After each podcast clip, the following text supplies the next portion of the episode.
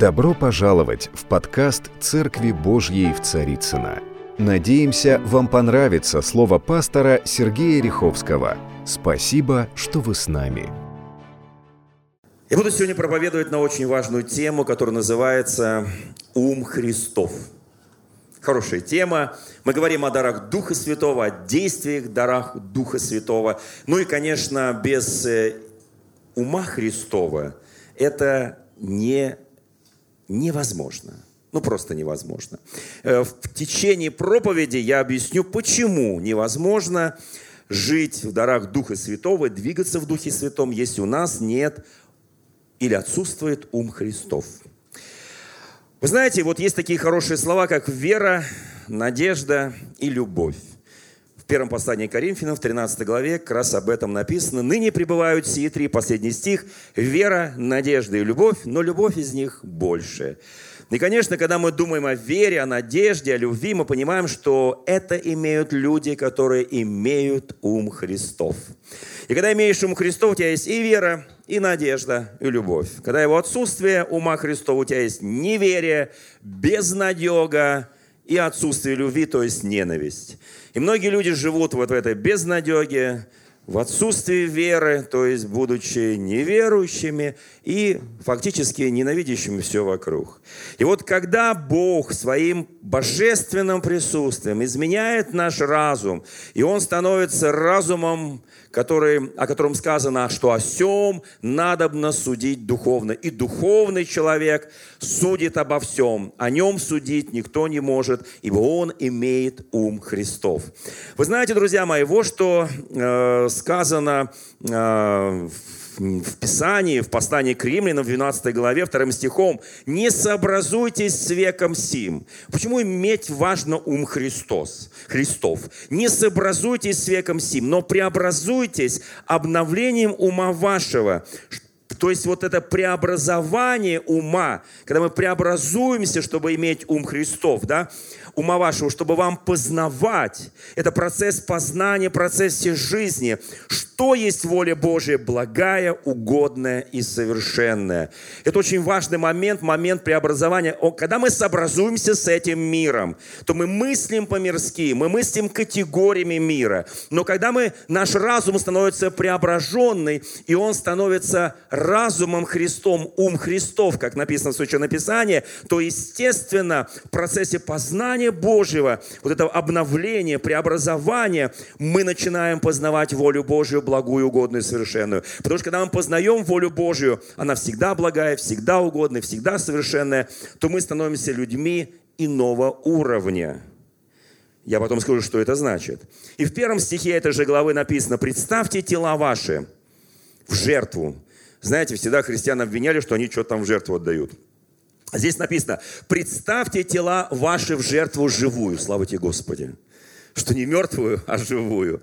Знаете, мертвая вот принадлежит, когда Христа пригласили там на дне похороны, он говорит, можно там похороню папу? Он говорит, представьте мертвым хоронить своих мертвецов это не есть неуважение к обряду похорон или отпеванию, как мы говорим в христианской традиции, да.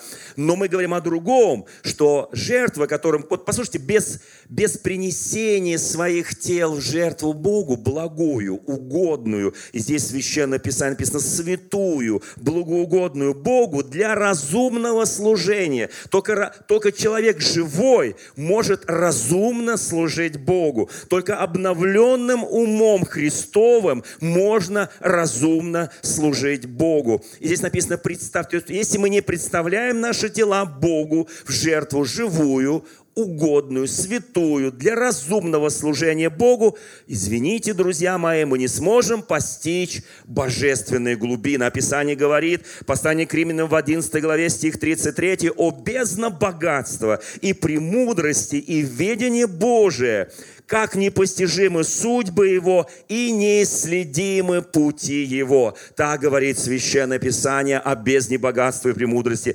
У меня вопрос, кто хотел бы постичь эту бездну богатства и премудрости Божией. Вы знаете, хочу нас разочаровать немного, кто думает, можно это постичь, не имея ум Христа. Это нереально постичь бездну богатства и премудрости Божией, если у нас нет разума Христова. Но если у нас есть разум Христов, мы можем постичь эту глубину, это богатство. Вы знаете, послание к римлянам написано в 15 главе, 13 стихом. «Бог же надежды». Послушайте, чтобы не было безнадеги, а была надежда. Чтобы не было неверия, а была вера. Чтобы не было ненависти, а была любовь нужно, вот здесь написано, Бог же надежды. Кто знает, что наш Бог – Бог надежды. Надеющиеся на Господа не будут постыжены. Да исполнит вас всякой радости и мира. То есть, другими словами, Бог надежды исполняет нас радостью и миром. А когда есть радость и мир, то все остальное, негативное, отрицательное, оно уходит. И мы начинаем проникать в глубины Божьи. И дальше сказано – в вере. Это не просто так радость и мир. Без веры это невозможно. Надежда только на Бога в вере, дабы вы силой Святого Духа обогатились надеждой. Итак, есть великое богатство. Это надежда на Господа. Вы знаете, друзья мои, когда мы говорим о вере, надежде, любви, мы всегда должны помнить, что без веры Богу угодить невозможно. И Писание говорит, всякий, приходящий к Богу, должен веровать. Ну, во-первых, что Он есть, и второе, что Он воздает тем, кто Ему верит. И вот здесь очень важен для меня инструмент. Как это происходит? На каком уровне это происходит? На уровне естественном или на уровне сверхъестественном? В послании апостола Павла к евреям в 11 главе, 3 стихом здесь написано верою, то есть вот, вот проникая в Божьи глубины, мы только что прочитали, мы должны проникать в Божьи глубины. Если не буду проникать в Божьи глубины, я так останусь на примитивном духовном уровне. А никто не хочет из нас быть примитивным человеком. Мы хотим, хотим быть человеком, вот, вот знающим Бога, знающим глубины Бога, знающим жизнь. Здесь написано, смотрите, верую познаем, что веки устроены Словом Божьим.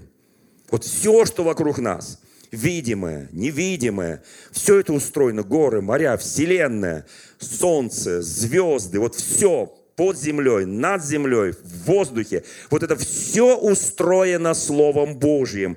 И Писание говорит дальше, так что из невидимого произошло видимое. Из невидимого произошло видимое. О, чтобы видеть невидимое, чтобы из невидимого произошло видимое, нужно иметь ум Христов. Написано, святых Божьих никто не имеет права судить, потому что они имеют ум Христов. Они имеют право судить обо всем. Кто хорошо учился в школе, помнит такого великого немецкого, ну, поэта, наверное, писателя, прозаика, не знаю, как лучше сказать, Гёте. Гёте, все помним Гёте? Гёте. Слава Богу, что помним. Кто-то, может быть, помнит его стихи, его произведения, его пьесы. Кто помнит Гёте? Фауст, например. Ну, я сейчас не буду там дальше так. У меня, собственно говоря, проповедь на другую тему, да? Итак, Гёте. Когда ученые не так давно, ну, может быть, там лет, это несколько десятилетий назад, изобрели метод. Вот у нас у всех есть ум. Кто знает, что у нас есть ум? Ну, разум, то есть. Разум вот это вот разум, он работает или не работает. Когда он работает, то мы имеем, я имею в виду с Богом, в Боге, мы имеем ум Христов. Когда он работает вне Бога, мы имеем ум другой. Ум, который сообразуется с этим миром и не преобразуется, чтобы угождать Господу, да? чтобы проникать в глубины Божьи, чтобы жить духовной жизнью. Без духовной жизни в этом мире все бессмысленно. Итак, смотрите, друзья мои. Вот смотрите, вот этот вот ум – я помню советские времена, когда можно было в магазине купить мозги. Кто помнит мозги? Это было самое дешевое, такой субпродукт, назывался мозги. Мозги какого-то там, не знаю, животного, неважно кого, тебе продавали так. Ну, а мозги-то это самое дорогое на самом деле. Потому что без мозгов все мясо никому не нужно. Не, ну как, ну, съесть его можно, конечно. Но тебе, если у тебя будет только мясо, а мозгов, простите меня, не будет, извините, это никому не нужное мясо.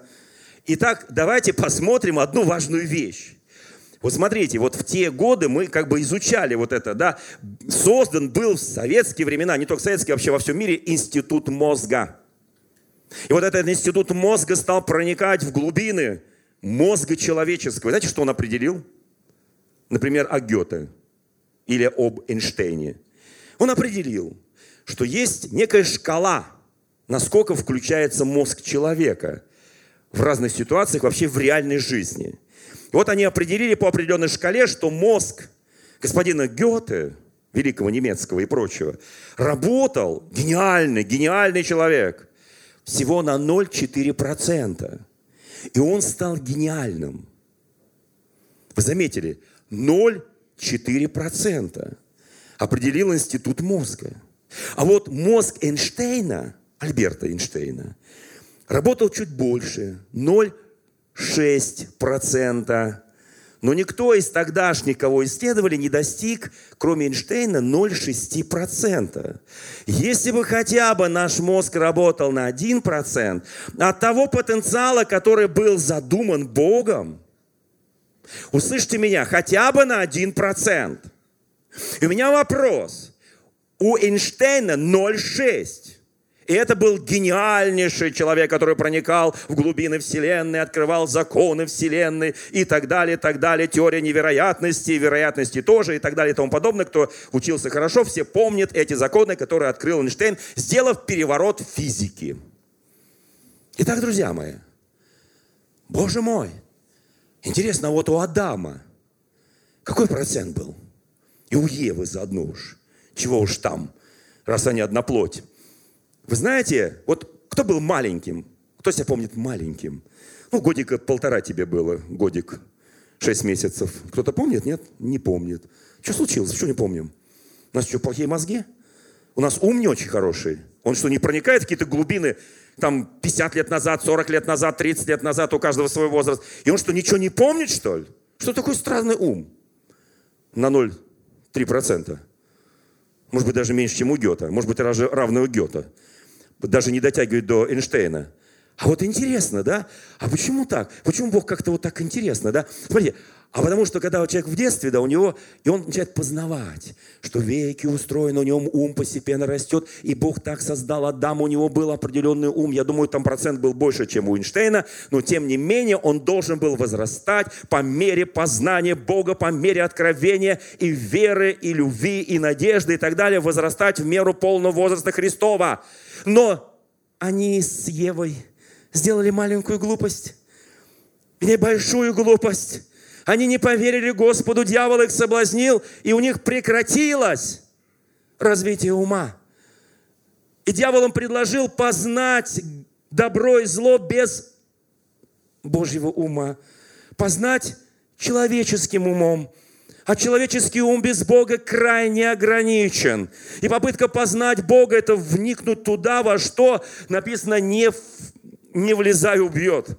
И знаете, и вот когда человек, то есть потенциал человека колоссальный, колоссальный потенциал у него Богом всего 0,3, 0,5%, 0,6 у гениальных работает. А все остальное почему-то не работает. А зачем вот эти 99 там с копейкой процента нужны? Вы знаете, потому что есть инструмент для того, чтобы это работало. Это инструмент.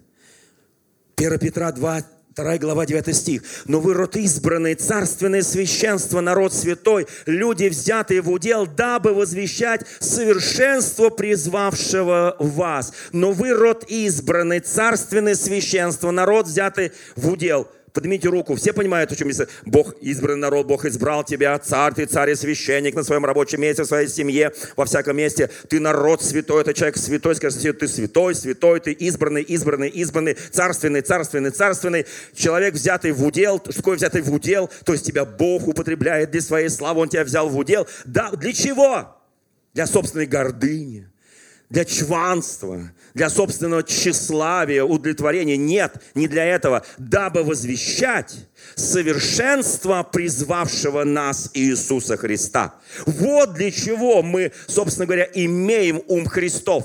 Вы знаете, когда мы начинаем входить в духовные действия, в духовные дары, в духовные откровения, когда мы читаем Слово Божье, оно открывается для нас, наш вот это IQ повышается – становится 0,7, 0,8, 0,9. И потом, знаете, и потом он начинает повышаться, повышаться, и ты начинаешь делать дела Божьи, как апостол Павел пишет. Вы знаете, апостол Павел пишет к римлянам в 15 главе, стих 17 и 18, 19. «Итак, я могу похвалиться в Иисусе Христе в том, что относится к Богу». Как он красиво написал. Я могу похвалиться. Еще раз напоминаю, Римлянам 15, 17. Я могу похвалиться в Иисусе Христе в том, что относится к Богу, не к человеку, не к себе, а к Богу относится. И дальше. Ибо не осмелюсь сказать что-нибудь такое, как пишет красиво. Итак, не осмелюсь сказать что-нибудь такое, чего не совершил Христос через меня. Павел пишет. Я, говорит, даже не знаю, было ли такое, что Христос через меня не совершал. Через меня Христос столько всего совершил, что я не знаю, есть ли что-нибудь, чего Он через меня не совершил. Но Он через меня, не я через Него, а Он через меня. Он изменил мой разум, Он дал мне силу Духа Святого, Он дал мне откровение, Он дал, чтобы я не превозносился чрезвычайностью Бог какой-то. Вот знаете, друзья мои, это очень важный момент. Когда мы входим в помазание, когда начинает действовать Дух Святой, когда приходит откровение, чудеса, силы, знамения, когда ты совершаешь многие вещи, потом ты заканчиваешь их совершать, и Бог как бы убирает у тебя это – чтобы ты не превозносился. Павел пишет, Христос совершил через меня, а не я совершил через... Послушайте, это очень важный момент. Он как бы тебя возвращает на твой прежний уровень. Да, добавляет тебе там немножко еще 0 сотую процента или 0 какую-то еще процента, чтобы ты уже в познании возрос, ты уже знаешь, как устроены веки. Вот слушайте, помните, мы говорили не так давно я говорил о и, э, книге про Иезекииля, когда из восточного крыла храма вот поток вытекает. Помните проповедь «Две струи»? Кто помнит проповедь, да? И, вот это вот, и там нужно входить 500 метров по лодыжку, 500 метров по колено, 500 метров по пояс, и потом плыть. Знаете, что это означает на практике? Я тогда говорил как бы один смысл, сейчас я немножко его изменю. Смотрите, когда я иду по воде по лодыжку, я чувствую дно – и я уверен, что я ощущаю дно. Вы знаете, когда у меня работает мой ум, мой ум, и я все проверяю через свой ум, через разум, данный Богом, я как бы не нуждаюсь в том, чтобы... То есть я чувствую основание. И когда ты идешь по лодыжку, когда ты идешь по пояс, когда ты идешь по колено, э, когда, когда ты идешь, да, по пояс уже сложнее, конечно, идти, но все равно ты идешь по дну. Ты чувствуешь под ногами основание. Но как, послушайте, но когда ты начинаешь плыть, когда вот поток Божий, когда эта струя Божия захватывает тебя, его духовное действие, откровение, действие, ты уже не чувствуешь основания, у тебя есть только одно упование на Бога. И когда ты плывешь по этой реке, то Он потом говорит тебе через какое-то время, когда ты проплыл определенное расстояние, когда начались действия исцеления, помните, там все вокруг этой реки начало исцеляться, деревья, люди и так далее – Бог выводит тебя и возвращает обратно, чтобы вновь проделать этот путь. Это до бесконечности. Он тебя опять возвращает. Ты опять становишься как его дитя. Да, ты что-то уже познал, но он учит тебя не только чувствовать дно, не только чувствовать свои возможности, но он учит тебя другому научиться плавать по вере, надежде и любви чтобы познать ум Христов. И потом возвращает тебя опять и учит тебя опять, как мы учим детей. Кто так учит детей? Да мы все, вот есть педагоги, которые учат детей. Раз научишь, два, три, четыре, пока он не начнет. И ты понимаешь, что у него повышается IQ, у него повышается ум, он начинает больше познавать, и ты радуешься за него, и ты ему уже позволяешь делать нечто большее, нечто большее, нечто большее. Послушайте, друзья мои, однажды к Иисусу Христу подошел человек. У него была большая проблема в Евангелии от Марка, 9 глава, стих 23 подошел отец, у которого сын одержимый бесами. И он просил Иисуса Христа изгнать этих бесов. И вот что отвечает ему Иисус. Если сколько-нибудь веруешь, вот хоть чуть-чуть, вот самую малость, если ты готов на определенный момент убрать свой ум, свой, свои ограничения, свой лимит и поверить мне, поверить божественной верой, поверить божественной надеждой, поверить в божественную любовь, милосердие и всепрощение. Вот как только ты это сделаешь, если сколько-нибудь веруешь, там дальше написано, все возможно верующему. Все возможно верующему. То есть Иисус и он говорит, верую, Господи, помоги. Мы, мы, мы это все знаем наизусть, да? И сын его исцеляется. Без из него выходит. Друзья мои, я не знаю, давайте подумаем, у каждого из нас есть свое, сколько, 0,4, 0,5, 0,6. У кого 0,6? Эйнштейны, есть Эйнштейны? Вот у кого 0,7, у кого... Знаете, когда мы входим в духовное действие, когда мы, когда мы плывем в этой благодати Божией, когда мощное присутствие Божьей славы, я не знаю, как, сколько у нас там 5%, 10%, 15%. Я понимаю, что Бог начинает делать сверхъестественные вещи, и мы начинаем познавать Его сверхъестественно. Потому что, послушайте, у Бога нет ограничений. Бог вне... Вот послушайте, Бог же надежды да исполнит нас всякой радости и мира, чтобы мы укрепились в вере силы свят... Послушайте, без силы Святого Духа Почему мы должны ревновать о силе Святого Духа? Почему мы должны быть крещенными Святым Духом? Потому что без Святого Духа больше, чем... Ну, сколько там поднялся Эйнштейн, глубоко верующий человек, который доказывал профессору, почему есть Бог. Он сравнивал холод и, и тепло. Кто помнит эту историю господина Эйнштейна? Он говорил о свете и о тьме. Кто помнит? И он выиграл у профессора спор, когда был на первом курсе всего. Послушайте, он был человеком верующим, но он знал, что его ограничения тоже присутствуют. В жизни христианина все возможно верующему. Ограничения не присутствуют. Алло, все меня понимают, о чем я говорю сейчас, да? Апостол Павел пишет, «Ибо я не осмелюсь сказать что-нибудь такое, чего не совершил Христос через меня, в покорении язычников в вере, словом и делом». Бог не совершил ради того через Павла, потому что ему хотелось. Знаете, покажи нам одно из чудес, Павел. Христа искушали, покажи нам одно из чудес, которое мы по слухам, ты там в Капернауме что-то делал, покажи. Он говорит, нет, не покажу. Чудеса и силы и знамения начинают действовать, когда мы покоряем язычников в вере. Вот тогда начинают действовать силы, знамения, чудеса. И они прославляют не меня, а Господа. Славы своей Бог никому не дает. Нравится нам это, не нравится, но Он славы своей никому не дает. И когда мы начинаем покорять, покорять язычников Господу Иисусу Христу, вот тогда начинаются, мы входим 0,7, 0,8, 0,9, единица, 1,2, 1,10. Ну, 1,10 это уже 2. Слушайте, и потом пошло, пошло, пошло, пошло, пошло, пошло, пошло. И потом, когда закончилось действие Божие, о, братья и сестры, так было хорошо на молитве, о, так было хорошо в церкви Божией на служении, я просто летал в духе, потом опять приземлился. Вернулся на свой вот этот акью, ну, чуть-чуть выше, но вернулся. Чтобы Бог, знаете, Павел вернулся оттуда, он был на третьем небе, он видел всю славу Божью. Послушайте, и он был просто вот чрезвычайность откровения.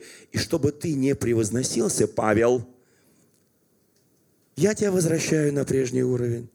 И его достаточно, этого уровня, потому что когда будешь помазание в духе, через тебя будет действовать сила Святого Духа. И ты будешь совершать, то есть здесь Павел пишет, ибо не, я, я, я не знаю, си, дальше он пишет, 19 стих, силы знамением, словом и делом, словом и делом, силы знамения, то есть он говорил, и Бог делал, силы знамений и чудес силою Духа Божия, так что благовествование Христова распространено много от Иерусалима и окрестности до Иллирика. Иллирика – это конец э, Римской империи. Послушайте, он говорит, вот это действовал не я, это действовал Христос во мне – и вот в этот момент, он напишет потом первое послание Коринфянам, вторую главу, он говорит, если у меня есть ум Христов, то это ум Христов работает.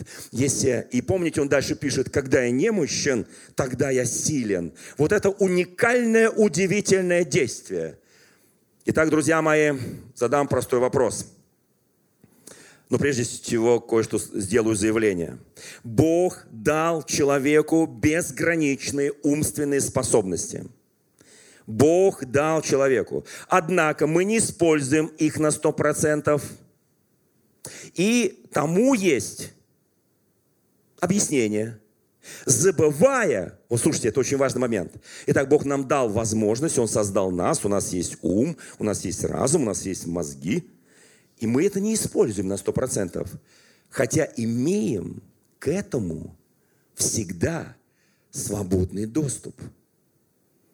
Это не надо бежать там за горы, за моря, на край земли и сказать, как мне дойти до того вот этого понимания ума Христова, чтобы открыть в себе божественный потенциал.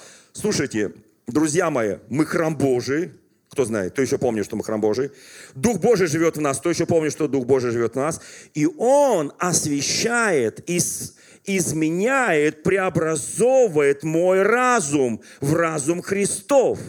И вот это вот потенциал, он во мне, он в тебе. Скажи соседу, ну просто тронься вот так головой, скажи, у тебя все здесь нормально. У тебя все нормально. Потому что ты христианин. Только достигай, поднимайся, достигай, преобразовывай свой разум, подчини Христу его, как все просто – знаете, иногда мы с чем сталкиваемся. Сейчас будет последний пример вот из Евангелия от Матфея с 15 главы. Известнейшая история про одну женщину, хананиянку. Она жила э, в районе Тира и Сидона. Она не из народа Божьего, да. Вот. Но прежде всего я кое-что прочту для всех, кто говорит, о, вы не представляете, о чем вы сейчас говорите, какой разум Христов. У меня такая ситуация, у меня такая жизнь, у меня такие условия, у меня все там плохо, ужасно, темно, и вообще все непонятно, вообще все не устроено, да. А я кое-что прочту. Бытие, первая глава, второй стих. С этим даже Бог столкнулся в начале, как мы сталкиваемся с проблемами. Вот что здесь написано. Земля же была безвидна и пуста. И Дух Божий... Ага, еще тьма была, понятно. И тьма была над бездною. Итак, смотрите, Бог столкнулся пустая, безвидная, некрасивая, безвидная, то есть нет ни, ни вида, ни величия, пустая абсолютно земля и еще покрыта тьмой. И не просто тьмой, а там еще бездна. И вот написано, и Дух Божий носился над водою. С чем столкнулся Дух Божий? С безвидной, пустой, невзрачной, некрасивой землей. Но пройдет несколько времен Божьих, в Писании названы один день, да, и потом второй день, и потом третий. И это безвидная земля. Знаете, как она начала преображаться? На ней появился красивый растительный мир, на ней появился красивый животный мир, появились все, звезды, вселенная и так далее, моря, океаны, реки, рыбы, птицы, и все это зашевелилось, и все это зажило, и Бог скажет, весьма хорошо. Не просто хорошо, а весьма хорошо. А с чего начинал? Безвидно, пусто, тьма и бездна. Но знаете, была особенность. Дух Божий носился над этой тьмой. Дух Божий носился над этой безвидной землей. Знаете, как можно изменить свою бездну, свою тьму, свою безвидную и пустую проблему?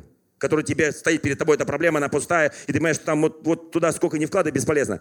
Дух Божий, Дух Святой – это единственная сила, которая способна изменить.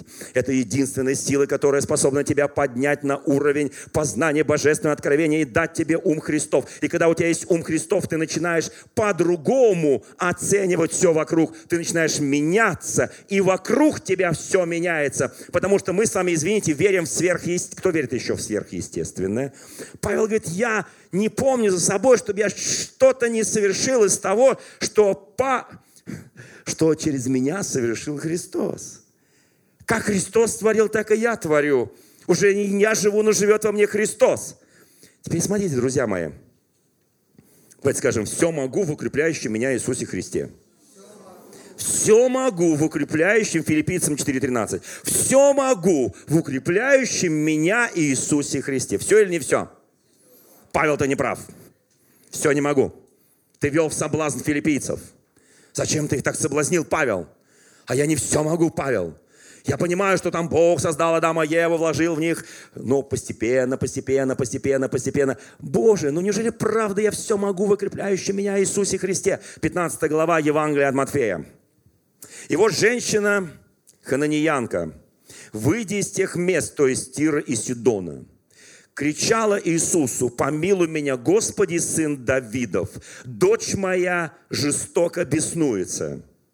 Итак, Иисус идет с учениками, и за ним идет женщина, хананьянка, то есть не из народа Божьего, то есть она не еврейка, и она кричит, что мощи есть в ее голосе.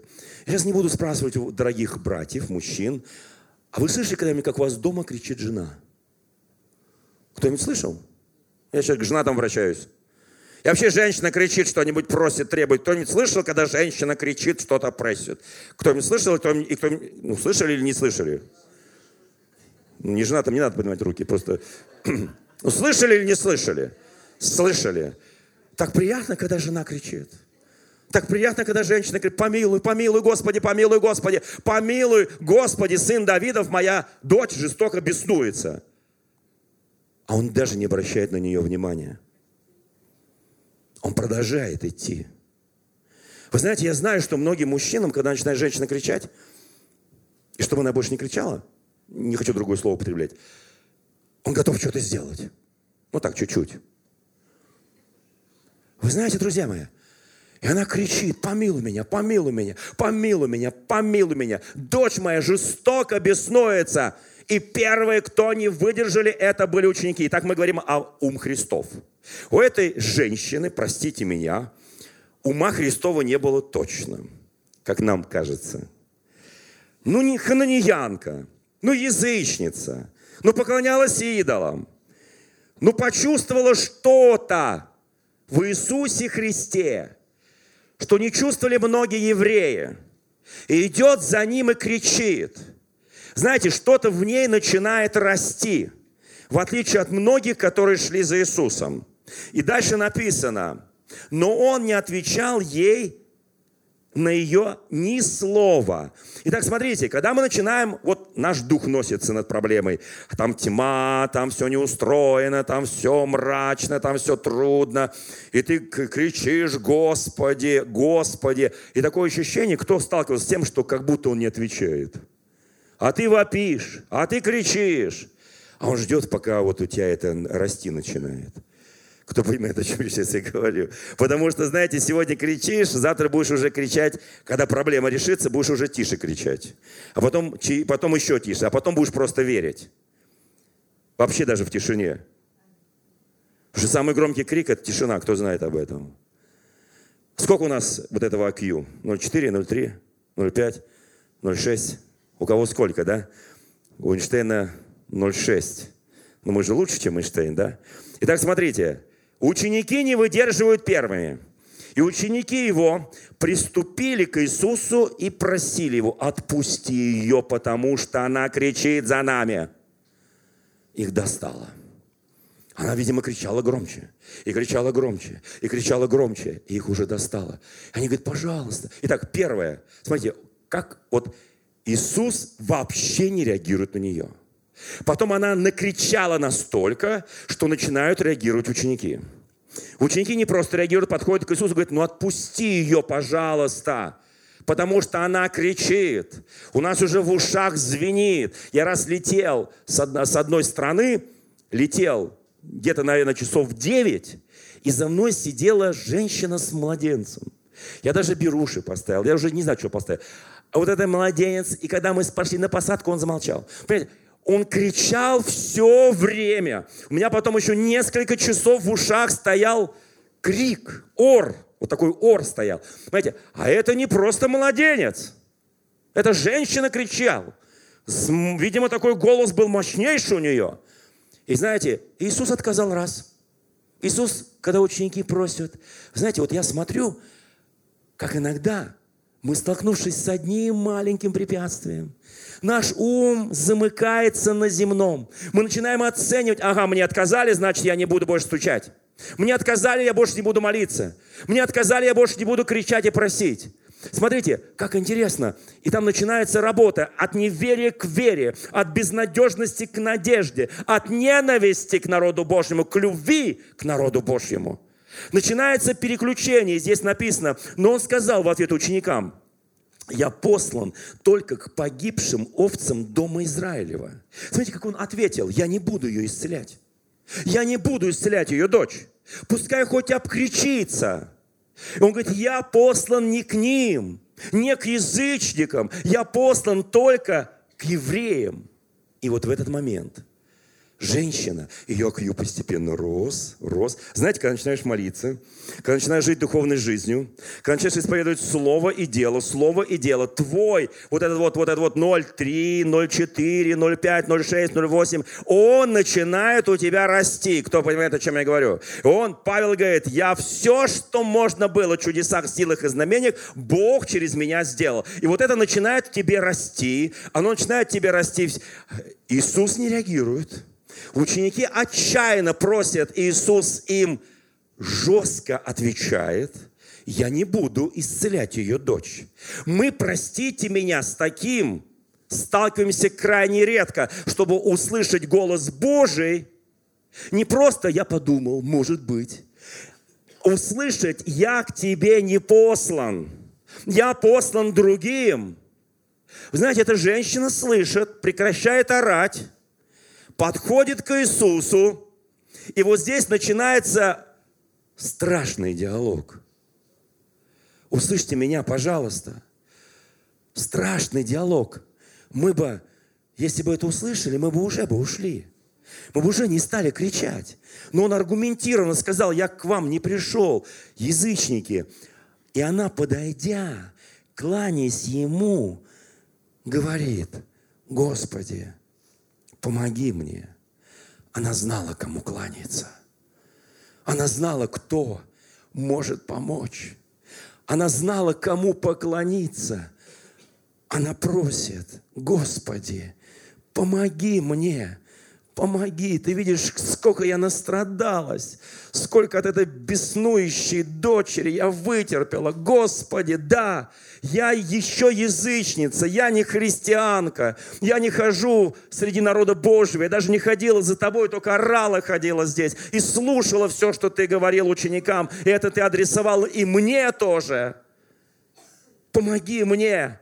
Знаете, Йокью вырос. Он уже стал достигать уровня, когда из невидимого происходит видимое. Когда из естественного, услышьте меня, пожалуйста, братья и сестры, переходит качественно в сверхъестественное. И вот здесь Иисус говорит то, что должно было разбить ее всякую веру. Он говорит, после ее слов «помоги мне», он сказал в ответ «нехорошо». Знаете, все шесть дней творения Бог говорил, хорошо, хорошо, хорошо. А здесь Он говорит, нехорошо взять хлеб у детей и бросить псам. Больно, правда? Слишком жестко. Нехорошо взять хлеб, который я приготовил детям, и отдать псам, то есть собакам. Это нехорошо. Она смотрит на него и понимает – что вот он отказ абсолютный, стопроцентный, но ее, вот, вот ее, ее ум, ее разум, он уже поднялся до высот сверхъестественного, до высот Божьих. И она говорит следующую фразу, которая даже обезоружила Иисуса Христа. Смотрите, три отказа, два жестких заявления – я не пришел к этим людям. Я не могу взять хлеб и отдать псам. Он оскорбил ее, он назвал ее псом. Понимаете, о чем я говорю сейчас? Но ее вера от этого, ее вера, надежда и любовь еще больше выросла, потому что ее ум уже был изменен крестом. Вот даже маленькая дорога за ним, даже дорога с криком, с воплем, даже просьба учеников замолчи ты, женщина. Иисус, ну пусть она уйдет, но она уже достала всех. Ее не отвернула от Иисуса. Нам чуть-чуть что-то не так, где-то чего-то не так, и мы уже отвернулись. О, я-то думал, я правда думал, что я вот, вот, вот, вот Господь, я-то думал. И смотрите, и тогда он ей говорит, о, женщина, сказал ей Иисус, велика вера твоя. А знаете, что она ему сказала после этих злых слов? Он говорит, нехорошо взять хлеб и бросить псам. Она отвечает ему, и псы едят крохи, которые падают со стола господ их. Псы едят эти крохи. Ее IQ зашкалил просто. Вы понимаете, о чем сейчас я говорю? Она поднялась на такой уровень, на уровень Бога познания, откровения. Она поднялась на этот уровень, она говорит, я знаю, но и псы питаются крохами, которые дай мне хоть кроху, хоть одну кроху, и я напитаюсь.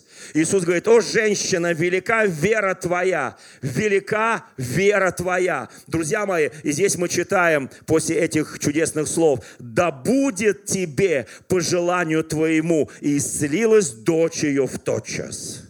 Да будет тебе по желанию, по желанию послушайте, по желанию твоему, да будет тебе. Ее дочь исцеляется. И очень хочу, чтобы мы пошли в это уникальное путешествие.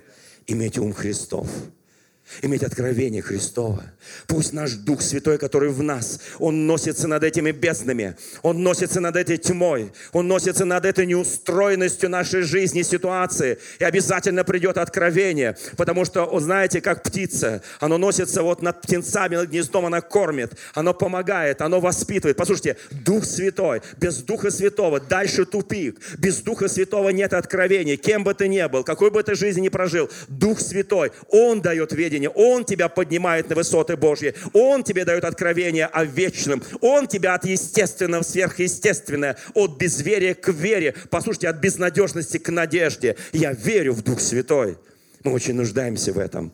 Мы нуждаемся, чтобы иметь ум Христов. Я очень хочу, чтобы прежде чем мы открываем уста что-либо говорить, пусть Он наполнит наши уста. Пусть Он наполнит наши уста. Это наши слова, они будут, они будут ос- осолять, они будут исцелять, они будут совершать словом и делом, словом и делом, словом и делом. И за словом всегда будет божественное дело. Я благословляю всех, мои драгоценные. И очень хочу, чтобы, когда мы сегодня придем домой на этой неделе, мы еще раз и еще раз читали эти удивительные места Священного Писания. Подумай, какой у тебя твой уровень в процентах. Вы знаете, написано, слепой пойдет и не заблудится. Простой пойдет, не заблудится. Потому что наш уровень ума Христова не зависит от тех факторов, о которых думают люди. Нужно быть и таким, и таким, и таким, и таким. Зависит только от нашего посвящения Иисусу Христу. И чем больше мы себя посвящаем, тем больше мы поднимаемся на уровень ума Христова. Дорогие друзья, спасибо, что были с нами. И до встречи на следующей неделе на подкасте «Церкви Божьей в Царицына.